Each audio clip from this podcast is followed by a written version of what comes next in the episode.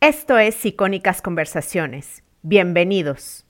Hola, ¿cómo están? El podcast en español se está consolidando como una fuente de contenido cada vez más recurrida para aprender, entretenerse e inspirarse. El Edison Research de 2018 señala que el 79% de la población hispana desearía que hubiera más podcasts en español. Existen alrededor de 900.000 podcasts alrededor del mundo, de los cuales solo el 22% está liderado por mujeres. Y cuando hablamos de mujeres latinas en español, el porcentaje se reduce significativamente. Hoy nos reunimos cuatro podcasters. Bianca Pescador de Mujer Imparable Diana Orozco de Ellas Ahora, Diana Martínez de Nosotras en el Café y Jessica Nogués de Emprende Bonito para hablar contigo acerca de nuestro camino de emprendimiento, lo que nos inspiró y qué estamos haciendo para cumplir nuestro propósito y llevar un mensaje de que todo es posible. Bienvenidas mis colegas podcasters y bueno, vamos a empezar este episodio con una presentación y una breve explicación de qué las inspiró para crear su podcast. Hola a todas las que nos escuchan. Muchísimas gracias por dedicarnos este tiempo. Yo soy Bianca Pescador, soy periodista de belleza y estilo de vida. Tengo más de 15 años en la industria editorial y mi tarea, mi pasión, lo que más me gusta en esta vida es transmitir información y conocimientos para que podamos tomar mejores decisiones en nuestra vida. Ahora, yo lo hago en el campo de las relaciones, del estilo de vida, de los productos de belleza y esa es, yo creo que mi misión, como toda la información a la que yo tengo acceso antes que nadie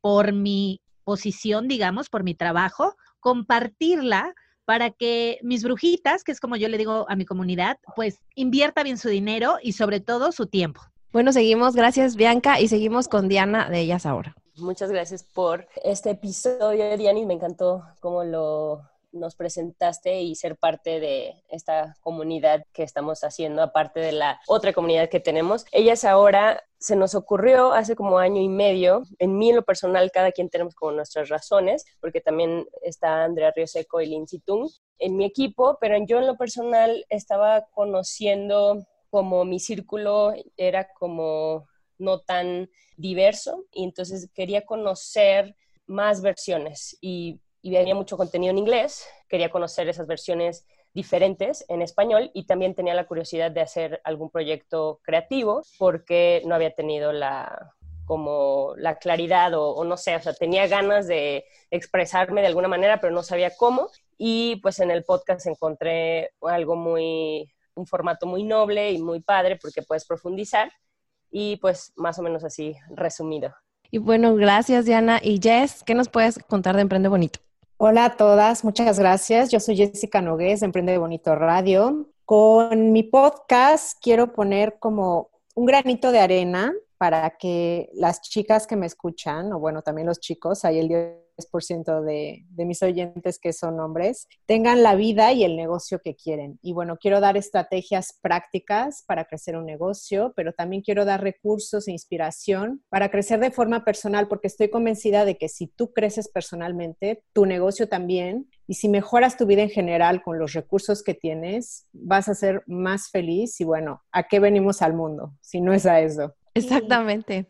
Tienes toda la razón, Jess. Y bueno, yo soy Diana Martínez, soy la creadora de Nosotras en el Café, que es una plataforma digital y un podcast, desde donde espero ayudar a mujeres a materializar sus sueños a través de conversaciones que tengo con otras mujeres que han materializado sus talentos y comparten sus historias y sus estrategias para que las mujeres que nos escuchan se inspiren. Y también soy la creadora de Las Podcasters, que es una comunidad de mujeres creando contenido original en español, donde nos conectamos unas con otras, intercambiamos información, estrategias, tendencias y por supuesto supuesto, muchísima inspiración. Estoy súper honrada de estar rodeada de estas tres mujeres talentosísimas, excelentes podcasters, todas multidisciplinarias. Y me gustaría continuar este episodio preguntándoles cuál es su parte favorita del podcasting y qué es la parte que no les gusta. Mi parte favorita del podcasting es que es un medio oral. Entonces, la barrera de entrada es mucho más accesible que un video. Yo hice videos de YouTube por un tiempo y de verdad era muy cansado porque era peinado, maquillaje, manicure, digo, pedicure tampoco nunca lo llevé al extremo, pero, pero era como cansado y entonces en una tarde tratábamos de grabar dos o tres videos y en un video me acuerdo que traía yo un gallito y nadie me dijo. Entonces, cuando salió ese video, yo lo único que veía era el gallito del pelo. Y en el podcasting me gusta mucho que es a través través de la voz, que es un sentido muy íntimo, y más ahora que la gente usa muchísimos audífonos. Digo la gente porque yo no soy fan de los audífonos, pero tengo una operación en la oreja que se me caen todos, entonces uso de 2, que ya sabes, los gigantes, y bueno, no, no voy por la calle caminando así. Además, por la seguridad, ¿no? Yo vivo en la Ciudad de México y bueno, pues hay que estar truchas en la banqueta porque más vale. Yo siempre digo que tengo que, ser el eslabón, pues no más fuerte de la banqueta, pero sí el, el no menos débil. Y mm, me gusta mucho también que este, al ser nuestro propio network, o sea, nosotras ser las Oprah Winfrey de nuestro canal, creo que es súper poderoso y podemos elegir el contenido y elegir cómo transmitirlo, las palabras, el tono, la temporalidad. Entonces, por ejemplo, yo que he colaborado y trabajado en muchísimos medios muy reconocidos de México, por ejemplo, el periódico Reforma, la revista Glamour, Central, Cosmopolitan, Vanidades, Lo Oficial, Kena, escrito en Yahoo, en el Huffington Post, sé que hay, o sea, a mí nadie me lo platica, sé que hay un código para escribir, para transmitir mensajes, para compartir historias y, nada más como anécdota rápidamente me pasó en una revista, ¿no? Muy conocida de belleza y moda de, de México. Entrevisté una vez a un nutriólogo y entonces esta persona me decía que no era bueno tomar refresco después de hacer ejercicio. Y famosa refresquera, eh, me quería demandar a mí, porque mi nombre era, o sea, el artículo estaba bajo mi nombre y había una ilustración que ciertamente yo no la hice, pero el ilustrador se inspiró en esta familia de refrescos. Y entonces me habla la de relaciones públicas y la abogada y todo de esta empresa y me dice, pues, eh, vea, pídeles perdón. Y yo les digo, pues no me parece porque número uno tendría que ir el nutriólogo, ¿no? O sea, yo nada más fui como el medio o el canal para expresar ese mensaje, que no es bueno tomar refresco. De hecho, nunca es bueno tomar refresco, pero bueno, vamos a poner lo que después del ejercicio es peor. Y les dije, y bueno, en segundo lugar, ¿por qué no mejor esta famosa refresquera nos pone a un nutriólogo que recomiende tomar refresco después de hacer ejercicio? Y listo, yo lo publico, o sea, está perfecto, les hago un reportaje, que es buenísimo tomar refresco. Y les digo, pero ahí va a haber eh, una cuestión muy importante que es la credibilidad que tú tienes como medio. Y yo les dije, no importa cómo se llame esta revista, si tú pierdes credibilidad, no importa lo que yo publique, lo que yo escriba, si me mato investigando, si entrevisté, y si no entrevisté, la gente pierde credibilidad. Y creo que eso en un podcast es mi mayor tesoro. O sea, que la gente, lo que yo recomiendo, lo que yo probé, lo que me gustó, lo que no me gustó, digan, es cierto, le creo. Claro, hay plena libertad editorial, ¿no, Bianca? Exacto, sí. ¿Y qué sería algo que dices, bueno, está difícil o es de lo que estoy trabajando que apasionarme más respecto al podcasting? Así brevemente. Te voy a ser muy sincera. Yo escucho tus podcasts y digo, Dios mío, qué profesional. O sea, amo tu micrófono de 800 mil dólares. no para nada. O sea, como que eso sí quiero, pues, transmitirlo como mensaje, ¿no? O sea, yo lo hago muy, pues, a como yo aprendí y en, en la acción imperfecta, pero de ya lanzar. Yo como que dije, no me quiero quedar en el parálisis por análisis y no tengo dinero para el micrófono de cuatro mil pesos y no tengo la consola impresionante. Entonces, yo literalmente lo grabo desde mi laptop, lo edito yo, lo grabo yo, lo subo yo, o sea, todo lo hago yo. Pero bueno, de repente sí veo unas obras de arte que, que digo, oh my God, o sea, me falta un poquito, bueno, un muchito, ¿no? De producción. Eso creo que tengo un camino, tengo muchas áreas de oportunidad ahí. Bueno, sí, yo creo que producción es una parte que a todas, producción y postproducción es algo que a todas como que nos toma mucho tiempo. Y bueno, Diana, de ellas ahora, cuéntanos qué es lo que más te apasiona de hacer podcasting y lo que todavía no o te gustaría trabajar más. Lo que más me apasiona es conocer las historias tal cual, o sea, que es un pretexto ideal para conocer a gente en otra, como en otro contexto, ¿no? Porque muchas veces, bueno, yo soy de esas personas que estoy en un camión y le hablo al extraño y ahí, o con el del Uber y, o la del Uber, ¿no? O, o sea, le hablo a extraños y extrañas muy, muy frecuente, pero hay muchas joyitas, ¿no? Entonces, desde que estoy en esto del podcast, pues digo, ay, qué padre que las puedo.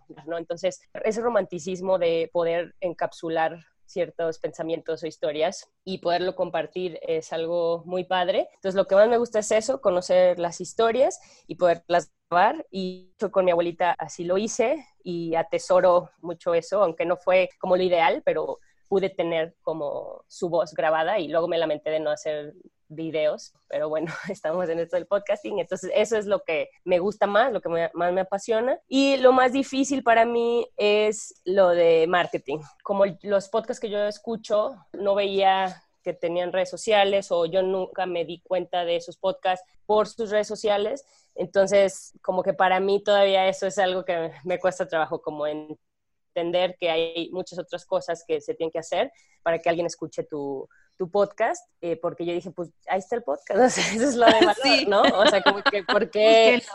Sí, o sea, de que si quisiera una cuenta de redes sociales, hubiera creado una cuenta de redes sociales, ¿no? A diferencia de ustedes, que ustedes tienen como otro tipo de, de, plataforma y, de, y dan muchísimo más otras cosas, pero en, en, mi caso sí ha sido así como, ay, no, ¿por qué? O sea, por eso quise podcast, para no estar en redes sociales. Entonces, ese tema y mm, es el que más me cuesta trabajo y pues siento que como todas hemos escuchado expertos hablar de podcasting, eso de la discoverability es un, tema en, en, todos lados, ¿no? No solo en español, sino también en inglés. ¿Y tú, Jess? A mí me ha encantado que he tenido la oportunidad de hablar con gente que admiro, que no sé si hubiera tenido una hora de su tiempo de no tener el podcast. Me encantan las charlas, siento que aprendo muchísimo y bueno, el podcasting a mí me encanta, o sea, el formato podcast a mí se me hace que es un formato que, que va a estar creciendo y que yo creo que las próximas generaciones van a estar muy acostumbradas a estar consumiendo este formato, eh, no sé, haciendo otras cosas mientras van al trabajo, mientras salen a correr o mientras se ponen a hacer cosas en casa. Entonces, a mí también me gusta que es un formato, como decía Bianca, en el que no necesitas tanta producción, o sea, necesitas un buen micrófono quizá, pero literal puedes eh, grabar estando en pijama y no pasa nada, ¿no? Al contrario de un video. Y sí siento que es un contenido que tarda mucho en producirse, porque yo noto que el proceso de preparación de las entrevistas, yo me tardo porque hago como research y hago mi tarea y como que me toma mucho tiempo eso. Eh, la edición la verdad es que la delego y es un contenido que es muy difícil que sea viral, o sea, no es como un video que se pueda hacer viral, ¿sabes? Entonces es un contenido más difícil que sea compartido, pero yo espero que esto vaya cambiando, ¿no? Y para que ayude, como decía Diana, de ellas ahora, a que llegue a más gente de forma mucho más fácil. Sí, yo también coincido con todas ustedes, ya lo dijeron todo, pero en efecto lo que más disfruto es aprender de los invitados o las personas que conozco a raíz del podcast, personas que en mi vida hubiera tenido acceso a ellas, porque siempre lo digo, pero es la verdad. No es lo mismo decirle a alguien, oye, vamos a platicar o te invito a mi podcast. Es otro escenario por completo y eso es lo que más, más disfruto. Y lo que menos disfruto pues es la postproducción y lo del marketing. Bueno, me gusta lo del marketing, pero es difícil para mí, no es como que algo que se me dé tan fácil. Y lo de la edición, de plano, no me encanta. O sea, sí, es un pain. Sí, eso estoy pensando pronto hacerle outsourcing o delegarlo porque ya creo que sí me toma mucho tiempo que podría estar empleando en estar creando o en estar entrevistando, otras cosas, ¿no? Y me gustaría ahora continuar preguntándoles algo que yo creo que es muy importante, porque como acaban de decir, es un universo enorme de contenido allá afuera. ¿Cómo hacer para permanecer genuina, auténtica y no desanimarte pensando que, tienes que competir con tanto contenido que hay? Y empezamos con Bianca. Para mí la clave está en que yo solo platico cosas que me han pasado y que he vivido y entrevisto gente que genuinamente me llama la atención el tema del que está hablando, del que está tratando. Y yo creo que en mi caso es mucho el storytelling. O sea, yo hago los 10 do's y don'ts de Tinder, pues porque tuve más de 100, básicamente. O hago el qué se siente ir a Fashion Week porque fui cuatro veces a Fashion Week. O cómo puedes crear un blog y dedicarte, o sea, o cómo puedes trabajar con marcas, ¿no? Si tienes un blog chiquito de, de belleza o de estilo de vida. Entonces, justo por eso también tengo mis cursos que hago de blogging, de podcasting, como ocho diferentes tipos de cursos. Continuamos con Diana de Ellas Ahora. ¿Qué nos puedes decir de, acerca de esto, de cómo permanecer auténtica y no sentirte abrumada por tanta competencia? Coincido con Bianca con que genuinamente te, te interese, porque sí me pasa, o sea, de que soy Géminis y soy de que, como mucha gente dice Dori, de que todo me llama la atención, todo quiero saber todo, soy muy curiosa y bueno, eso tiene sus pros y sus cons, ¿no? Y a la hora de entrevistar a alguien, al principio que entrevistar a todo mundo y ahorita pues me tengo que detener y decir, a ver, no, ser un poco más intencional, ¿no? Entonces, y también como nuestro podcast cubrimos muchos temas, entonces puede ser más difícil y eh, o sea, la misma naturaleza del podcast a veces es como, pues sí, el que mucho abarca poco aprieta, ¿no? Entonces estoy tratando eh, es, una, es un proceso, o sea, es algo de diario, o sea, no es, o de cada semana, pues, no es algo como que dices, bueno, ya, soy auténtica y ya, sino que cada semana tienes que estarte recordando. También entrevisto, cuando entrevisto creadores de contenido, les pregunto justo eso y, también cómo no abrumarse, porque a veces siento que en el Internet solo estamos replicando, replicando, replicando cosas que, ¿no? Mensajes que ya están y que, entonces, ¿para qué necesitan ser tan compartidos si ya están ahí, ¿no? Entonces, como, ¿qué aportas tú? O eso es lo que a, mí me hago preguntas y por eso a veces también no soy tan activa porque digo, si no tengo nada diferente que decir, entonces más bien mi reto es ese, como encontrar eso, qué es lo que quieres traer que no está allá. Y también eso es bueno porque se crean alianzas con, y descubres gente que, que está haciendo algo que, que tú dices, ah, ok, ya está eso, entonces qué padre, voy a caso Speaker Night, se me hizo súper buena idea lo que están haciendo y, dije, ah, ok, perfecto, o sea, y puede haber varios Speaker Nights, ¿no? Pero siempre y cuando tengas como tu ángulo. Entonces, algo como constante y pues sí, creo que por ahí. Y Jessica, ¿qué nos puedes decir, amiga? Bueno, en mi caso yo creo que he encontrado el tema que me gusta dar y el mensaje que quiero dar. Estoy hablando de temas que me interesan y que creo que pueden aportar valor a la audiencia. Y bueno, trato de darlo también, de dar este mensaje de una forma fácil, entendible, honesta. Y yo creo que yo estoy convencida de que habrá muchas mujeres que con este mensaje porque trato de dar un mensaje muy ador y lleno de estrategia. Entonces, esa es la forma en la que yo creo que me he mantenido auténtica y espero mantenerme auténtica. Sí, porque yo creo que tienes toda la razón. Lo que pasa es que vemos tantas cosas allá afuera que a lo mejor están funcionando e inconscientemente lo empiezas a, te empiezas a inspirar o puedes caer en, en copiar o hacer lo mismo que otros hacen, ¿no? Y ese es un reto, hacer lo que te gusta, porque, ¿sabes? Yo lo que pienso es que hay público para todo. Si a mí me, me apasiona algo, va a haber alguien, una, dos, cien personas, mil, que le apasione igual que a mí. Entonces, tienes que ser, como dicen en inglés, true to yourself, fiel a ti misma y hablar de lo que te apasiona. No porque hiciste un estudio de mercado y va por aquí o crees que esto es lo que hace falta, lo vas a hacer si no es realmente lo que viene de ti, que es lo que, que te mueve a ti, ¿no?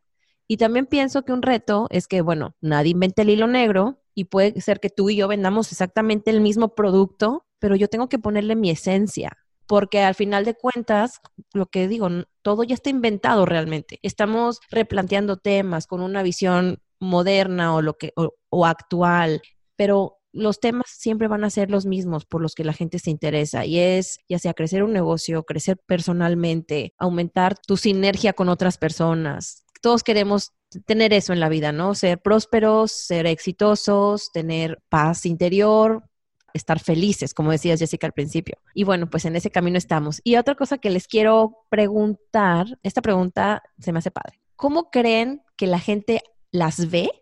¿Su audiencia las ve o piensa de ustedes y cómo ustedes realmente son? Empezamos con Bianca. Yo tengo la mejor anécdota ahorita fui a Mazatlán, yo soy de Mazatlán, y entonces eh, le mandé un mensaje a una amiga y le dije, oye, si se reúnen, pues avísenme porque ando por acá. Y me dice, ay, pues mira, justo mañana es la reunión de la generación de la prepa. Cumplimos 25 años de haber salido de la preparatoria. Y yo, ¿qué? ¿A qué hora pasó tanto tiempo? Ah. Y después del shock, ¿no? De que hubieran pasado tanto tiempo, empecé a llorar y dije, no, no voy a ir. Entonces, pero había una parte de mí, o sea, mi, Bianca interna que me decía, no manches, Bianca, claramente tienes que ir. Y le hablé a mi papá, que es lo que siempre hago en casos de estrés y en casos de indecisión. Y entonces me dice, papá, pero ¿por qué no quieres ir? Y le digo, no, porque la verdad, pues no quiero, o sea, no se me antoja. Y me ha puesto una regañada, o sea, me, no, no, no, o sea, me dice, yo creo que tú ya te subiste en un ladrillo, te desubicaste, en lugar de que te dé gusto ver a tus compañeros. Y siguiente escena, Bianca Drama Queen. Me puse a llorar y yo estaba lo contrario, papá. O sea, como que le dije, en todo este tiempo la gente ya se casó, ya se divorció, ya se volvió a casar. Hay algunos que llevan dos y tres matrimonios, yo no llevo ni uno. Le dije, todas tienen dos, tres, cuatro, cinco hijos. Yo ni, ni siquiera tengo anillo de compromisos, ni siquiera estoy embarazada, ni siquiera, o sea, Y le digo, todo el mundo tiene como este empleo formal, ya aunque sea recepcionista del CID, me vale, pero coordinadora de eventos de no sé qué, la wedding plan de bla, bla, bla, ya sabes. Y le digo, y yo, y yo soy freelance, o sea, ¿qué es eso?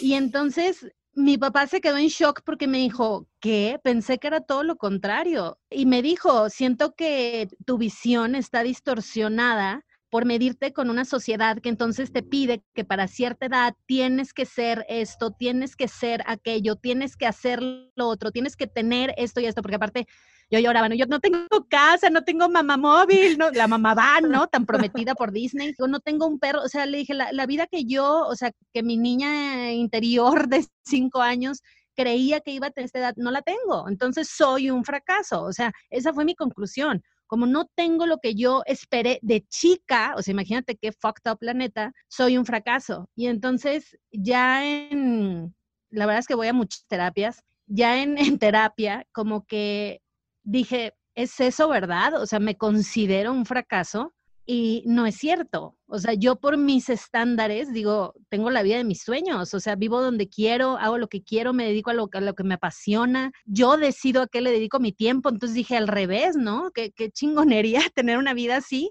pero yo creo que a veces me pasa eso, que la gente me puede ver de una cierta manera, ¿no? O sea, la que ha escrito en todos lados, la que conoce a todo el mundo, la que, y, y yo soy como la que ya no es Godín y la que eh, no tiene un, pago fijo. Yo creo que eso a veces es como injusto hacia nosotras mismas y creo que no soy la única, ¿no? A veces platicando con algunas de ustedes incluso, o sea, es como, ay, yo creo que me va a batear y yo, ¿qué? O sea, como que digo, wow, o sea, no se ve como yo la veo. Y creo que a veces somos no sé si culturalmente nos educaron a ser como humildes, entre comillas, o si verdaderamente nos pasa este, como decía Jess el otro día, ¿no? El síndrome del impostor, o sea, eh, yo creo que es un mix de factores. Y bueno, yo creo que la gente tener una visión de, no sé, lo que a mí toda la gente me dice es como te ves muy divertida, se ve que todo te vale, y pues siento que soy divertida y efectivamente todo me vale.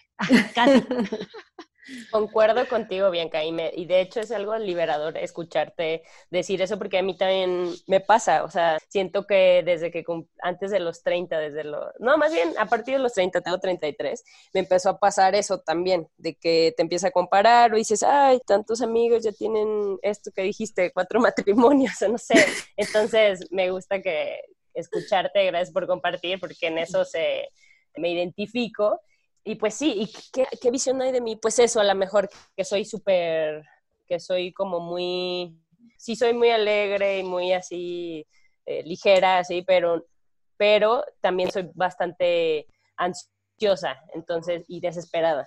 Entonces, a lo mejor eso no, no sé si se ve mucho, pero yo creo que eso sería, y que también me preocupan a veces eso que tú acabas de decir, como que el, pero que no se supone que tenía que haber estado haciendo otra cosa, a esta edad o a esta hora o, no sé, igual esto del trabajo formal versus informal, ¿no? Que ya también conforme pasa el tiempo ya no se ve, ya no se siente tanto. Eh, creo que, sabes que está coincido contigo cañón que uno va evolucionando, o sea, uno dice, a ver, prefiero estar sola o mal casada con un tema de divorcio, con un tema de a ver quién se friega a los hijos, ¿no? Porque, eh, digo, yo he estado, o sea, he visto muchos casos que los agarran como moneda de cambio, como rehenes para ver qué les saco al otro. Y, la verdad es que digo, pues prefiero tener mi vida en paz y bonita. Y, o sea, nadie tiene la vida perfecta al final. Yo creo que eso es lo que habría que rescatar aquí. O sea, nosotros en nuestra situación, los otros en nuestra situación, al final nadie tiene la vida perfecta. Todo es como una constante búsqueda por la felicidad, como en la película, ¿no? Es todos los días.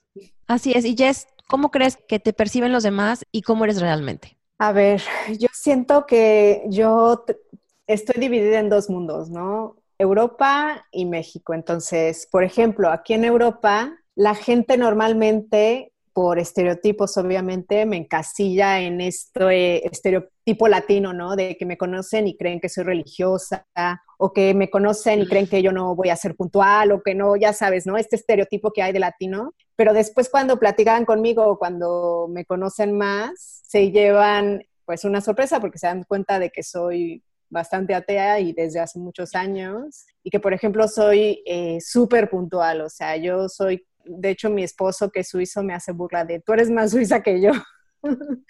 Entonces, este, en este aspecto, he tenido que luchar con los estereotipos, ¿sabes? O el típico que puede parecer una tontería, pero que me molesta así de que ya sabes que estás en un lugar, empieza a ver música latina y todo el mundo te voltea a ver, ¿no? A ver si vas a bailar.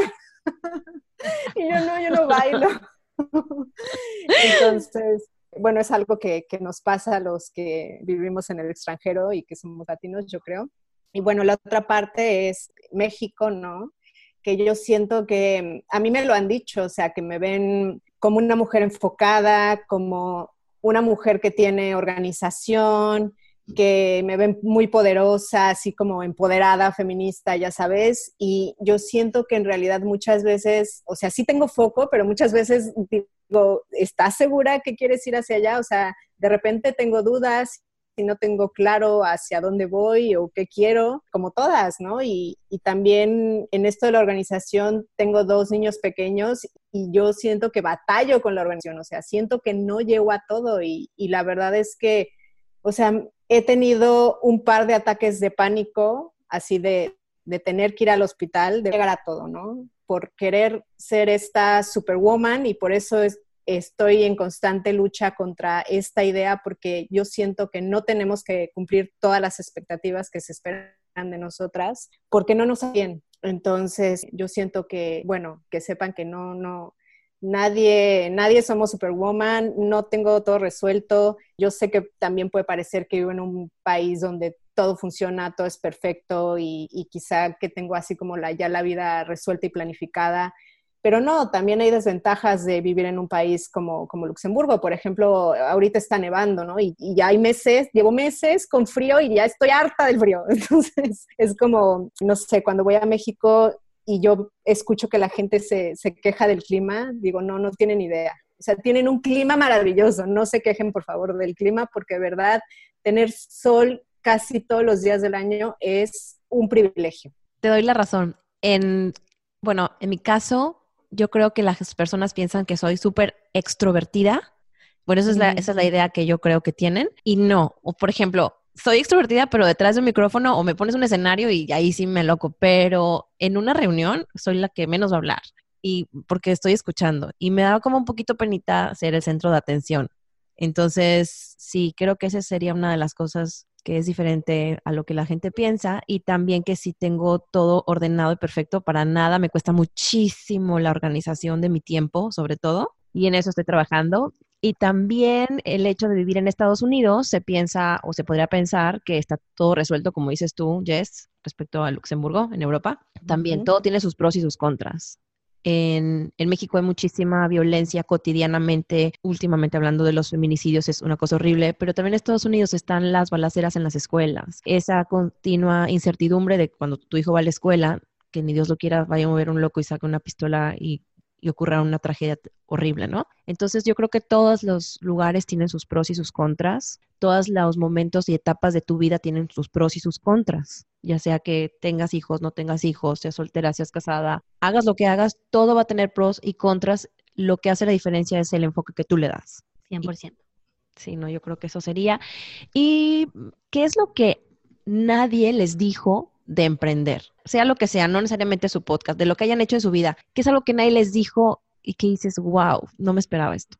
Bueno, yo creo que lo primero que habría que aclarar es qué entendemos por emprender, porque yo me empecé a meter a estos grupos por networking, pero yo decía, yo no soy emprendedora, o sea, yo no vendo Mary Kay, no vendo Natura, no vendo Avon, y luego ya me fui a otros grupos y entonces era de, pues tampoco soy emprendedora porque no tengo una fábrica de bolsas biodegradables ni de el vivero que está en no sé dónde, o sea, y entonces creo que lo primero que habría que hacer es aclarar el término que entendemos por emprendedora, ¿no? Porque yo como me catalogo a mí misma, es como freelance, o sea, como ser mi propia jefa. Entonces, bueno, si lo entendemos como que no me dijeron de ser tu propia jefa, creo que sería lo que ya hemos comentado las cuatro, que es administración del tiempo. Ahora creo que lo hago un poco mejor, pero ni tanto, ¿sabes? O sea, hoy dormí cuatro horas porque me pasa como a Jessica, quiero hacerlo todo. Y lo que quería como agregar en el punto de Jess es esta idea de que podemos hacerlo todo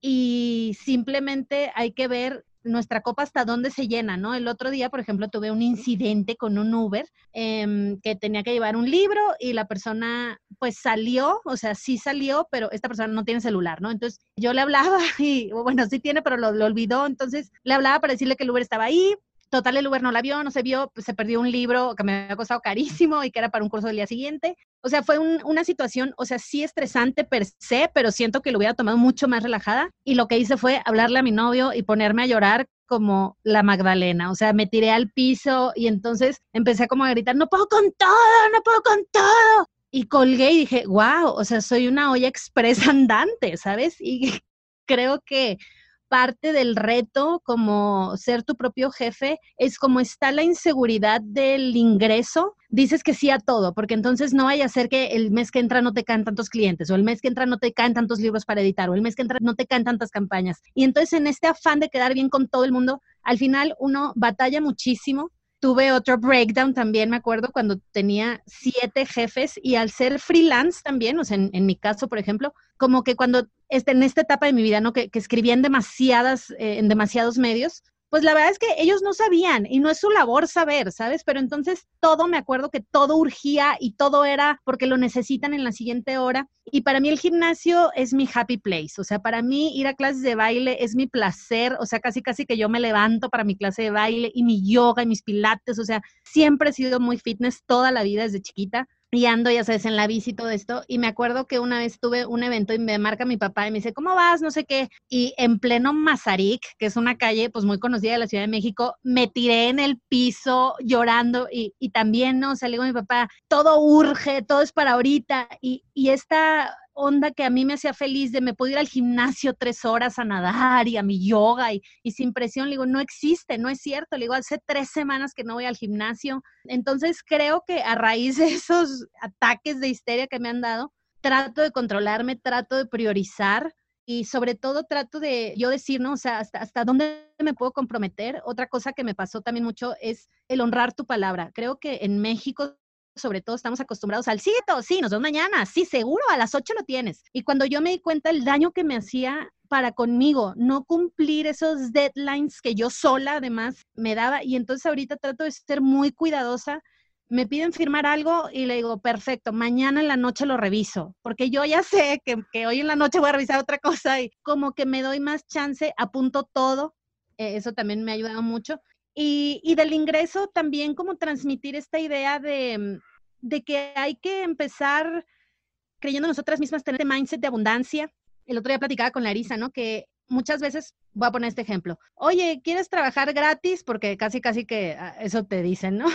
en otras palabras, pero, oye, ¿me quieres regalar cinco días? No te voy a pagar un peso, pero ven, trabaja, trabaja 12 horas diarias. Y entonces uno con este afán de agradar y de, no, pues es que qué tal que a la otra sí es pagado y, y pues le voy a decir que sí, porque aparte qué tal que conozco, o sea, uno se justifica, ¿no? Y entonces decíamos que, que no, o sea, que, que la, la, verdad lo mejor es aprender a decir que no y decir, ¿sabes qué? No, gracias. O sea, yo casi, casi que si no trabajo, no como. O sea, que no nos dé pena también esta situación de, híjole, no, porque yo acá pues tengo un estilo de vida muy, eh, muy fancy, ¿no? Y no vayan a pensar que necesito trabajar, ¿no? Pues, o sea, lo que me contaba Larisa, que me dio mucha risa, dice, imagínate que tú dices que no, que no, gracias, o sea, que no puedes aceptar eso y te pones a ver tele y en viendo Netflix se te ocurre una idea millonaria y entonces empiezas, a lo mejor sería, ay, pues voy a crear mi podcast y voy a entrevistar a no sé quién y voy a hacer no sé cuánto y lo voy a comercializar así, ya sea, y lo voy a monetizar. Y dice, entonces el hecho de haber dicho que no, en realidad te dio como toda una apertura mental, emocional, espiritual de crear otras cosas que no, no hubieran pasado si nos la pasamos agradando a la gente y diciendo que sí, porque no sabemos decir que no, ¿no? Y yo me incluyo, o sea, yo por ejemplo ahorita el no en persona me cuesta mucho trabajo. Entonces, cuando quiero decir que no, lo que digo es que me manden WhatsApp. Claro, y que le conteste tu asistente. Claro, mi asistente va a decir que no, padrísimo. Oye, Diana, Diana, ¿y a ti qué es lo que te, te ha costado? Diana Orozco, de, igual que Bianca, o sea, me da risa porque a pesar de que apenas ahorita conocí a Bianca, sí me identifico con cosas que dices, de sobre todo esto de cuál es el límite de dar cosas gratis, ¿no? Es como, como tu tiempo, igual tu tiempo o, colaboraciones, o sea, como que a mí me encanta, pero también dije, ay, pues ya es mucho, ¿no? como que también eso, saber cuándo sí, cuándo no, todo esto. Y bueno, algo que a mí me hubiera gustado que dijeran es que no tienes que, o sea, como que todo el mundo habla de emprender, emprender, emprender, y, pero si no realmente estás convencida, volvemos a lo de la autenticidad, ¿no? Si no estás convencida, no, o sea, no nada más hacerlo porque tienes que hacerlo, porque eso es lo que se espera, ¿no? Eh, Andrea eh, es súper así del emprendimiento, como camino hacia prosperidad o mejores trabajos, y sí, estoy de acuerdo, pero no todo el mundo. Igual así con los podcasts, yo cuando empecé sentía que todo el mundo debería tener un podcast. Igual ahorita también digo, bueno, ok, no todo el mundo debería tener un podcast. Igual con emprendimiento, es como no tienes que hacerlo, ¿sabes? Y, y cuando lo quieras hacer, que lo hagas por las razones correctas, ¿no? Es como, y si es ganar dinero, también ser súper honesto, o sea, quiero, necesito ganar dinero, ¿no? Y esto es lo que me gustaría vender. Eh, esa es una, y también lo de los proveedores, como que a veces no puedes confiar en, o sea, eso de la confianza es, es muy, muy importante y, y, ahorita que llevo entrevistando a, varias mujeres emprendedoras, como que eh, coinciden en eso, como confiar en las personas con las que trabajan, eso es lo, eh, porque mucha gente dice, cuida a tu cliente, pero no dice, cuida a tus colaboradores o a tu equipo, ¿no? Eso es algo que... ¿A qué te refieres con confianza, Dianis? Sí, porque sí, pues es que existe una relación de confianza en cuanto a que dices, sí, lo voy a tener tal día y que lo tengan tal día, ¿no? Como decía Bianca, de honrar tu palabra. De... Sí, podría ser también así. Bueno, a mí me gustaría hacer una, una notita aquí acerca de emprender. Yo creo que emprender todas somos emprendedoras. Todas. No significa que tengamos un negocio. Ya sabes, el hecho de ser freelancer, freelancer es ser emprendedora. Estás emprendiendo algo, ¿no? Empezando algo tú. No tienes a un jefe o a un inversionista que vino y te puso, tú lo estás haciendo. Y lo mismo nosotras como podcasters. Y una vez lo posteamos, ¿no? No todas las emprendedoras son podcasters, pero todas las podcasters somos emprendedoras. Estamos emprendiendo este, estos proyectos. Hay también emprendedurismo social, que también es emprendimiento. Y entonces si tú te estás animando a hacer algo, eres una emprendedora y tienes que actuar en consecuencia, ¿no? Organizarte, priorizar, cuidar a tus proveedores, a tus clientes, tu tiempo. Yo creo que todas somos emprendedoras y bueno, seguimos con Jess. Pues yo voy a seguir con esto que decías de, de, que emprender, se puede emprender un viaje, un proyecto, que puede ser un podcast, un negocio o, bueno, cualquier otra cosa, ¿no? Se, iniciar algo. Y yo siento que un poco es lo mismo con todos los emprendimientos, ¿no? Que como dijo Diana de ellas ahora, tiene que tener un propósito para que tú estés motivada de forma intrínseca a seguir con, con ese emprendimiento. Y bueno, también aprender a estar incómoda con los cambios y la incertidumbre cuando, cuando emprendes es importante.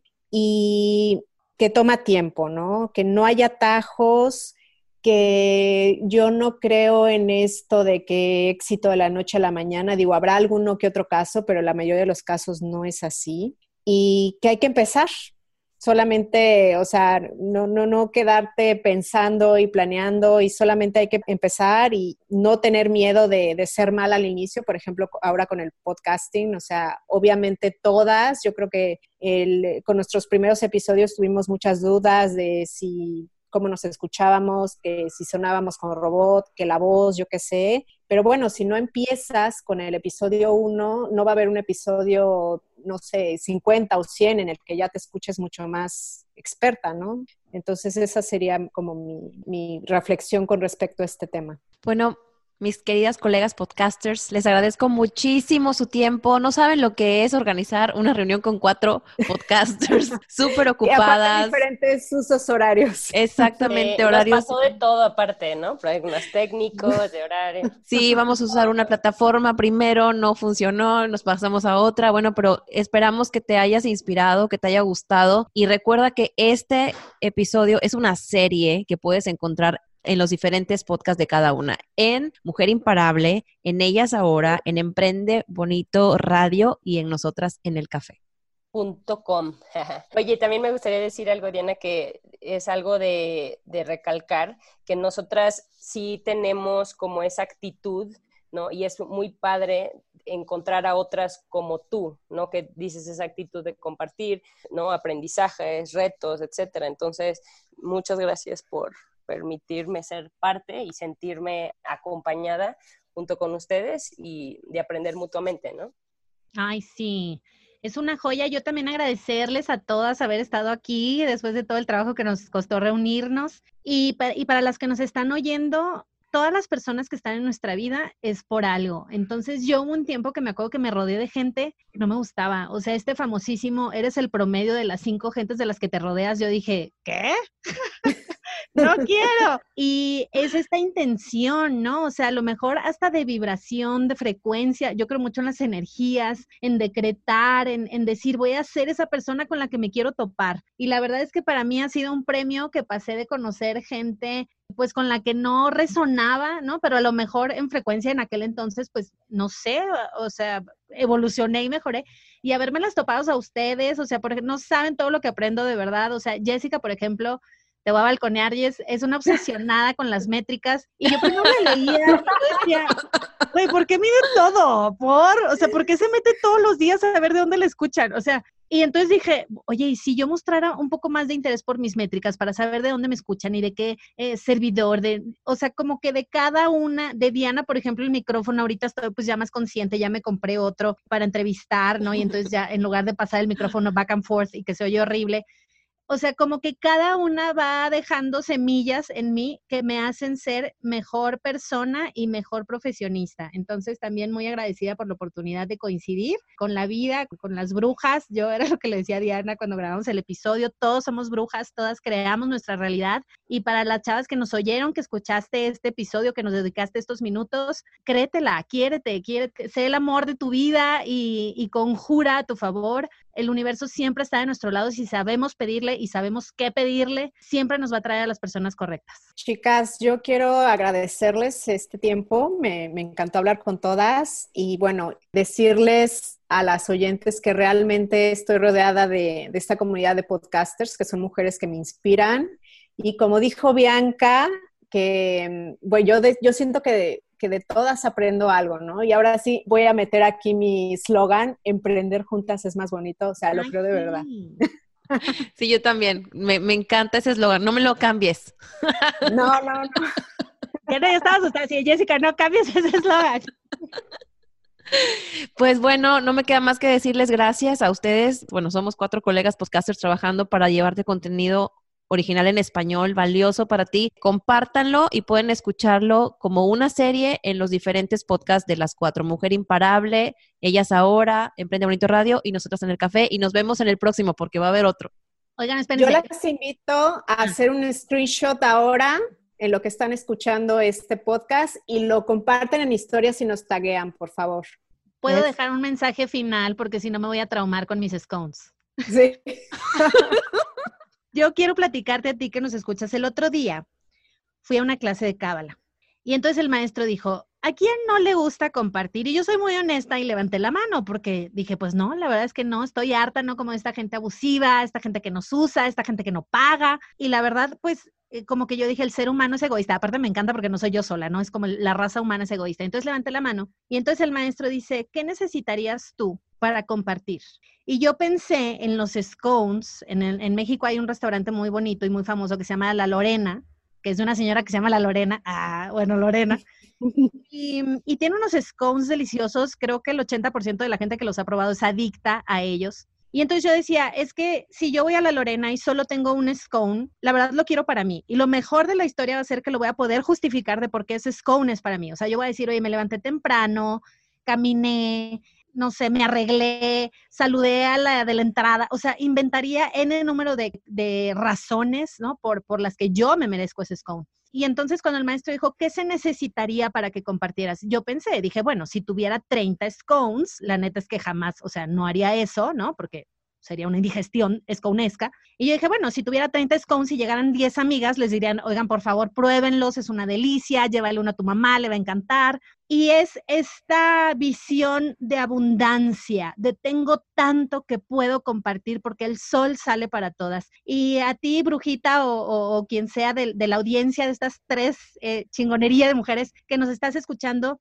llénate de ti. Tú ve ¿Qué necesitas tú para crear esta abundancia en tu vida y que puedas compartir y que cambiemos el status quo y que no sea todo para mí, todo para mí, todo para mí, todo para mí, para que sea, ok, como yo ya tengo, porque yo ya estoy llena, te ayudo y te doy y te comparto y te invito. Y crear todas estas comunidades y amistades tan bonitas que es de jalarnos unas a las otras, empujarnos, llevarnos, acompañarnos a crecer. Y entonces yo creo que ese es el, el último mensaje que yo quisiera dejar. ¿Qué tienes que hacer tú para sentirte llena, satisfecha, plena, completa, abundante?